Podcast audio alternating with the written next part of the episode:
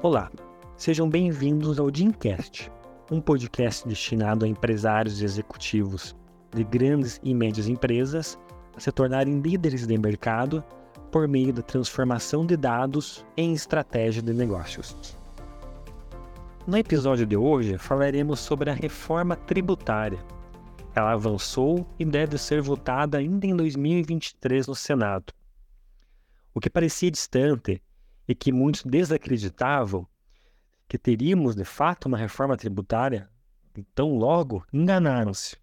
A reforma andou e, após aprovação pela Câmara dos Deputados em julho deste ano, ela foi remetida ao Senado. E no dia 25 de outubro, agora, foi apresentado o relatório para ser votado na Comissão de Constituição, Justiça e Cidadania do Senado, que é o último passo para ser votado em definitivo pelos senadores. A, deliberação no Senado ocorrerá em dois turnos e necessita de três quintos dos, dos votos para aprovação. E caso haja alteração, ela voltará à Câmara dos Deputados para nova votação naquela casa, que culminará com a sua promulgação. Diferentemente de leis, reforma à Constituição não é submetida à sanção ou veto do presidente da República o próprio Congresso Nacional faz a sua promulgação. Me chamo Guilherme Dometérico, sou advogado e sócio do escritório Amaral e Asbeck.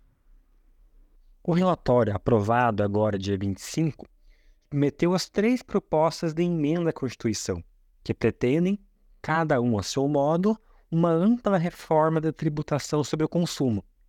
Temos a PEC 45 de 2019, de autoria do deputado Baleia Rossi, a PEC 110, também de 2019, cujo signatário é o ex-presidente do Senado, Davi Acolumbre, e a PEC número 46 de 2022, do senador paranaense Oriol Visto Guimarães. Objetivos principais das três PECs são simplificar e modernizar o sistema tributário nacional, desonerar as exportações, eliminar a cumulatividade do sistema, reduzir a litigiosidade e combater a guerra fiscal entre os estados. E a princípio, tudo isso sem alterar a carga tributária total. O elemento central da proposta é a criação do chamado do Imposto sobre Operações com Bens e Serviços, o IBS, que tem a natureza do Imposto sobre o Valor Adicionado, chamado e conhecido IVA, o IBS substituirá tributos federais, estaduais e municipais. No âmbito federal são extintos IPI, PIS, COFINS, IOF, salário é, educação, contribuição sobre o salário educação. No âmbito dos estados, é, é extinto o ICMS e, por fim, também é suprimido o ISS em municípios e também no Distrito Federal.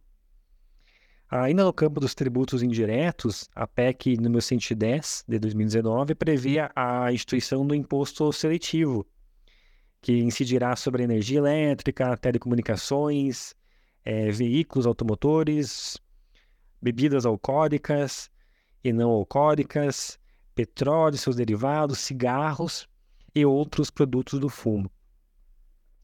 É, quanto à tributação sobre a renda, a PEC 110 prevê a incorporação da contribuição social sobre lucro líquido ao imposto de renda. É, por sua vez, a, a, contribuição social deixará de existir.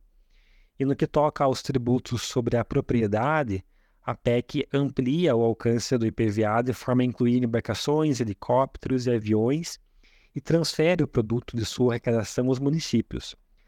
Também transfere o ITCMD para a esfera federal e destina sua receita aos municípios. A base tributária do IBS inclui todos os bens e serviços. Sua regulamentação é única e uniforme no território nacional.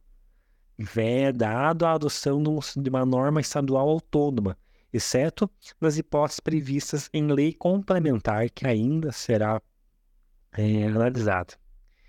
O IBS tem uma alíquota padrão, e a arrecadação ocorre no estado de origem da operação, embora a receita pertencerá ao estado de destino. incide sobre as importações, mas não sobre as exportações. É, não pode prever tratamento favorecido, exceto para uma lista restrita de produtos e serviços. É, na própria PEC já consta essa lista, cita-se alimentos, medicamentos, transporte público coletivo, saneamento, educação, é, entre outros serviços. Já o imposto seletivo, ele tem as seguintes características. Ele é monofásico, pode ter alíquotas diferenciadas, não onera as exportações, mas incide sobre as importações. Não pode ter alíquota superior à do IBS, exceto nos casos de cigarros e outros produtos de fumo e de bebidas alcoólicas. E também não poderá integrar a sua própria base ou a base do IBS. Já em relação ao IPTU é, e ITBI, a proposta prevê que a lei complementar disporará sobre alíquotas mínimas, limites da concessão de benefícios fiscais e reajustes mínimos na base de cálculo. Esses impostos também serão arrecadados, fiscalizados e cobrados pela União, porém a renda deles será destinada aos municípios. No restante, fica mantido o tratamento tributário favorecido para as micros e pequenas empresas, e a atual repartição das receitas tributárias permanece inalterada, é, exceto o IPVA e o TCMD, que sofrerão alterações. Aqui também haverá uma ampliação da autonomia orçamentária da administração tributária é, e regula-se o regime jurídico de seus, de seus agentes. Já a PEC número 46 de 2022, do senador Oriovisto Guimarães, ela objetiva reformar o sistema tributário, embora de forma um pouco mais restrita que as PECs 45 e 110. Ao contrário dessas últimas, não integra as bases tributárias de bens e serviços e mantém os dois principais impostos dos entes federados, o ICMS e o ICS. Nesse sentido, a PEC 46 de 2022 ela é menos audaciosa do que as outras duas primeiras e pretende também alterar o sistema tributário é, nacional de forma mais pontual. A ênfase dessa proposição recai em seis aspectos: a unificação e a simplificação da legislação, redução dos conflitos, compartilhamento de informações entre as administrações tributárias, a ampliação dos mecanismos de não cumulatividade dos impostos, o regramento mais restritivo em relação à concessão de benefícios e incentivos fiscais e a transição para o princípio do destino da distribuição das receitas dos impostos mediante a criação de câmara de compensação. Secundariamente, trata da responsabilidade tributária e da contribuição previdenciária patronal, autorizando, nesse último caso, a adoção de alíquotas diferenciadas em função do uso intensivo de mão de obra.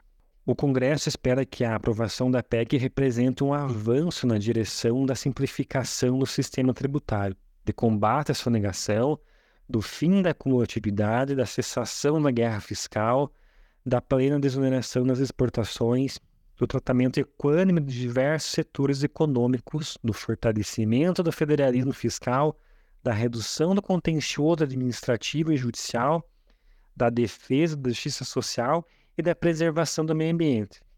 Certamente ainda teremos muitas discussões sobre o tema. A proposta deverá ser julgada no dia 7 de novembro agora e muitos pontos podem ser alterados. Torcemos para que a proposta aprovada seja de fato capaz de atender à sociedade e à economia do país. Afinal, os brasileiros, os trabalhadores, não suportarão apenas a custear os serviços do Estado, seus políticos e seus servidores públicos. Estamos atentos a essas modificações, tanto como cidadão que recorde seus impostos, como para o auxílio à interpretação da norma, pois até o prometido Éden e a simplificação do nosso sistema teremos ainda um período bastante conturbado. Ficou alguma dúvida? Nós, da Amaral e Asbeck, estamos à disposição para aprofundar sobre o tema.